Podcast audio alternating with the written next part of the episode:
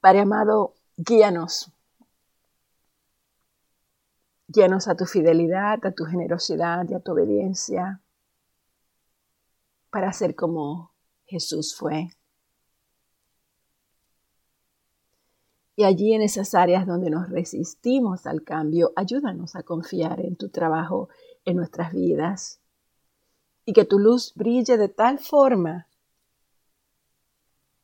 de tal manera en nosotros, Señor, que nos transforme en una luz para todos los que nos rodean y que no seamos nosotros, sino tú el que viva en nosotros.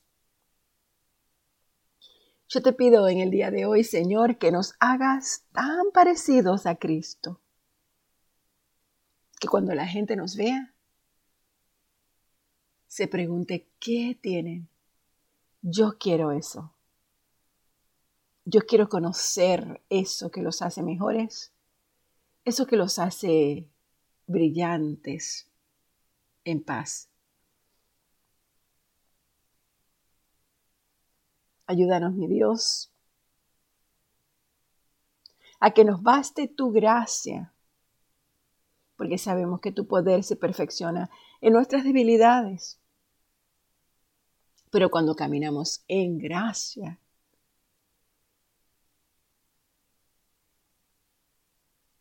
esa luz tuya puede ser manifestada y bendecir a los demás. Tu palabra dice en Romanos 8 que el Espíritu mismo da testimonio a nuestro Espíritu de que nosotros somos hijos de Dios. Y si somos hijos, somos también herederos y coherederos con Cristo. Si es que padecemos juntamente con Él, para que juntamente con Él seamos glorificados. Así que Padre, el día de hoy, ayúdanos, Señor, a dar testimonio de ti. Que nuestros actos, nuestras palabras, nuestras ideas, nuestros pensamientos, la manera como tratamos a los demás, lo que sale de nuestros labios, nuestra mirada, todo lo que hagamos te refleje a ti y solamente a ti. Que lo que toquemos sea la manifestación de tu poder, del poder del Espíritu Santo, haciendo cambios, sanando, cuidando, protegiendo. Ayúdanos, Señor, a hacer lo que tú harías? A pensar como tú piensas, hablar como tú hablas. Ayúdanos a ver el mundo, Señor, a percibir la brisa, a ver las personas como tú las ves, ver sus corazones, ver su dolor, sus gozos, sus tristezas, y responder, Señor, en el Espíritu para ellos. Qué hermoso sería, Señor, si dejáramos que tú fueras el comandante de nuestro corazón. Así que hoy, mi Dios, te pido por lo menos que a mí, me hagas una súbdita total tuya y que mi corazón esté dirigido solamente por el tuyo. Y eso te pido, Señor, en nombre de Jesús. Amén. Buenos días, hermanas y hermanos, si hay alguno por ahí guardado. Continuamos hoy con la lectura de la Biblia. Terminamos ayer el capítulo 21 del libro de los Hechos de los Apóstoles. Nos quedamos cuando Pablo estaba de pie en las escaleras del templo. Se había desarrollado una turba, lo habían acusado de, que él estaba tratando de cambiar las, reglas judías y, y todas las cosas que vemos a través de este libro, todas las acusaciones, las injusticias en contra de Pablo. Entonces Pablo le había pedido permiso a, las personas que lo, que lo estaban deteniendo eh, para hablarle, para dirigirse al, al público. Y el comandante estuvo de acuerdo. Entonces él se puso de pie enfrente de las escaleras, e hizo señales a todo el mundo para que se callaran, que no hablaran. Perdón. Y ya cuando había silencio, entonces Pablo se dirige a ellos maravillosamente en su propia lengua, les habla en arameo. Y comienza a decirles de la siguiente forma. Así que comenzamos con la lectura del capítulo 22 del libro de los Hechos. Hermanos y estimados padres, escuchen mientras presento mi defensa cuando lo oyeron hablar en el idioma de ellos, el silencio fue aún mayor, estaban sorprendidos. Entonces Pablo les dijo, soy judío nacido en Tarso, una ciudad de Cilicia. Fui criado y educado aquí en Jerusalén bajo el maestro Gamaliel. Como estudiante, fui cuidadosamente entrenado por Gamaliel en nuestras leyes y costumbres judías. Llegué a tener un gran celo por honrar a Dios en todo lo que hacía, tal como todos ustedes hoy. Perseguí a los seguidores del camino, acosando a algunos hasta la muerte, y arresté tanto a hombres como a mujeres para arrojarlos en la cárcel. El sumo sacerdote y todo el consejo de ancianos puede dar fe de que esto es cierto, pues yo recibí cartas de ellos dirigidas a nuestros hermanos judíos en Damasco, los cuales me autorizaban a encadenar a los seguidores del camino de esa ciudad y traerlos a Jerusalén para que fueran castigados. Cuando yo iba de camino, ya cerca de Damasco, como al mediodía, de repente una intensa luz del cielo brilló alrededor de mí. Caí al suelo y oí una voz que decía, Saulo, Saulo, ¿por qué me persigues? Respondí, ¿quién eres, Señor? Y la voz contestó, yo soy Jesús de Nazaret, a quien tú persigues. La gente que iba conmigo vio la luz, pero no entendió la voz que me hablaba. Y yo pregunté, ¿qué debo de hacer, Señor? Y el Señor me dijo, levántate y entra en Damasco. Allí se te dirá todo lo que debes de hacer. Yo quedé ciego por la intensa luz y mis compañeros tuvieron que llevarme de la mano hasta Damasco.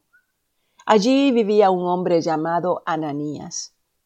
Él era un hombre recto, muy devoto de la ley y muy respetado por todos los judíos de Damasco.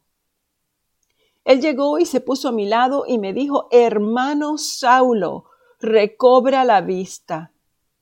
Y en ese mismo instante yo pude verlo. Después me dijo el Dios de nuestros antepasados te ha escogido para que conozcas su voluntad y para que veas al justo y lo oigas hablar. Pues tú serás su testigo. Les contarás a todos lo que has visto y oído. ¿Qué esperas? Levántate y bautízate. Queda limpio de tus pecados al invocar el nombre del Señor.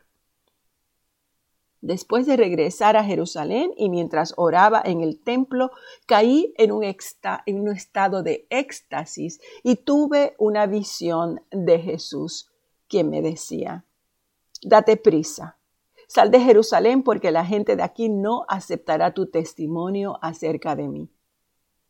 Pero Señor, argumenté, seguramente ellos saben que en cada sinagoga yo encarcelé y golpeé a los que creían en ti.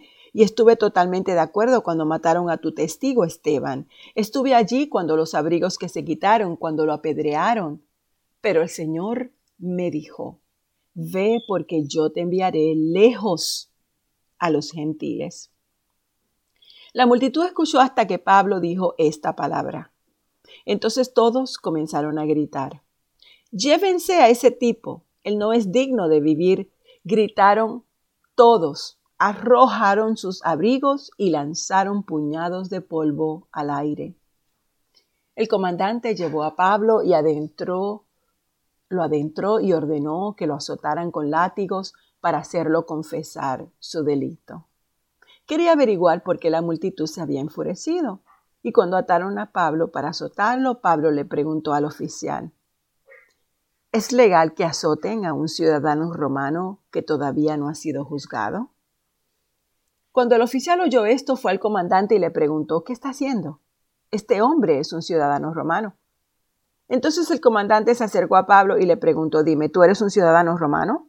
Sí, por supuesto que lo soy, respondió Pablo. Yo también lo soy, dijo el comandante entre dientes. Y me costó mucho dinero.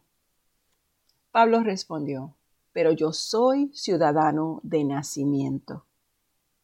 Los soldados que estaban a punto de interrogar a Pablo se retiraron velozmente cuando se enteraron de que él era un ciudadano romano y el comandante quedó asustado porque había ordenado que lo amarraran y que lo azotaran. Al día siguiente el comandante ordenó que los sacerdotes principales se reunieran en sesión con el concilio judío, el concilio supremo. Quería averiguar de qué se trataba el problema, así que soltó a Pablo para presentarlo delante de ellos. Mirando fijamente al Concilio Supremo, Pablo comenzó. Hermanos, siempre he vivido ante Dios con la conciencia limpia. Al instante Ananías, el sumo sacerdote, ordenó a los que estaban cerca de Pablo que lo golpearan en la boca. Pero Pablo le dijo, Dios te golpeará a ti, hipócrita corrupto. ¿Qué clase de juez eres si tú mismo infringes la ley al ordenar que me golpeen así? Los que estaban cerca de Pablo le dijeron, ¿tú te atreves a insultar al sumo sacerdote de Dios? Entonces Pablo, debido a que las escrituras dicen que tú no le hables mal de ninguno de los gobernantes, contestó, Lo siento, hermanos, no me había dado cuenta de que él es el sumo sacerdote. Pablo se dio cuenta de que algunos miembros del concilio eran saduceos y que otros eran fariseos y por lo tanto gritó, Hermanos, yo soy fariseo, al igual que mis antepasados, y estoy en juicio porque mi esperanza está en la resurrección de los muertos. Esto dividió al concilio. Puso a los fariseos contra los saduceos y a los saduceos contra los fariseos, porque los saduceos dicen que no hay resurrección, ni ángeles, ni espíritus, pero los fariseos sí creen en todo esto. Así que hubo un gran alboroto. Algunos de los maestros de la ley religiosa que eran fariseos se levantaron de un salto y comenzaron a discutir enérgicamente. Nosotros no encontramos nada malo en él, decían ellos. Tal vez algún espíritu o ángel le habló. Como el conflicto se tornó más violento, el comandante tenía temor de que descuartizaran a Pablo, de modo que les ordenó a sus soldados que fueran a rescatarlo por la fuerza y los regresaran a la fortaleza. Esa noche el Señor se le apareció a Pablo y le dijo, Ten ánimo. Así como has sido mi testigo aquí en Jerusalén, también debes de predicar la buena noticia en Roma. A la mañana siguiente un grupo de judíos se reunió y se comprometió mediante un juramento a no comer ni beber hasta matar a Pablo. Eran más de cuarenta los cómplices en la conspiración. Fueron a los sacerdotes principales y a los ancianos y les dijeron, nos hemos comprometido mediante un juramento que no vamos a comer nada hasta que hayamos matado a Pablo. Así que ustedes y el Concilio Supremo deberían pedirle al comandante que lleve otra vez a Pablo ante el concilio. Aparente, aparenten que quieren examinar su caso más a fondo. Nosotros lo mataremos en el camino. Pero el sobrino de Pablo, el hijo de su hermana, se enteró del plan y fue a la fortaleza y se lo contó a Pablo. Pablo mandó llamar a uno de sus oficiales romanos y le dijo, lleva a este joven al comandante, él tiene algo importante que decirle. Entonces el oficial lo hizo y explicó, el prisionero Pablo me llamó y me pidió que le trajera a este joven porque tiene algo que decirle. El comandante le tomó la mano, lo llevó a un lado y le preguntó, ¿qué es lo que tú me quieres decir? Y el sobrino de Pablo le dijo, unos judíos van a pedirle a usted que lleve mañana a Pablo ante el Concilio Supremo, fingiendo que quieren obtener más información. Pero no lo haga. Hay más de cuarenta hombres escondidos por todo el camino, listos para tenderle una emboscada. Ellos han jurado no comer ni beber hasta que lo hayan matado, y ya están listos, solamente esperan su consentimiento. El comandante le advirtió al joven que nadie sepa que tú me has contado esto. Entonces el comandante llamó a dos de sus oficiales y les dio la siguiente orden. Preparen a 200 soldados para que vayan a Cesarea esta noche a las nueve. Lleven también 200 lanceros y 70 hombres a caballo. Denle caballos a Pablo para el viaje y llévenlo a salvo al gobernador Félix. Después escribió la siguiente carta al gobernador de Claudio Licias a su excelencia el gobernador Félix. Saludos. Unos judíos detuvieron a este hombre, estaban a punto de matarlo cuando llegué con mis tropas, luego me enteré de que él era un ciudadano romano, lo trasladé a un lugar seguro, después lo llevé al Concilio Supremo para tratar de averiguar la razón de las acusaciones en su contra.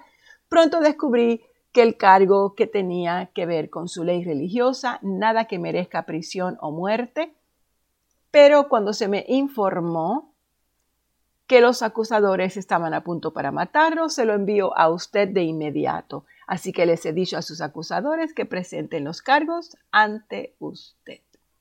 Nos quedamos aquí en el capítulo 23 del libro de los Hechos. Gracias por tu palabra, Señor. Gracias porque tú siempre estás vigilándonos, velándonos y siempre nos estás dejando saber, Señor, cuán importante son tus hijos los que proclaman tu palabra. Te pido, Padre, que de esa misma manera, con ese mismo valor, con ese mismo denuedo, con esa misma pasión, seamos nosotros, aún en los momentos difíciles, proclamando tu palabra, levantando nuestra voz, hablando de ti. Enséñanos, Señor, a conocer la historia, nuestra historia, la historia de la humanidad y a conocer los hechos de Jesucristo sobre nuestras vidas.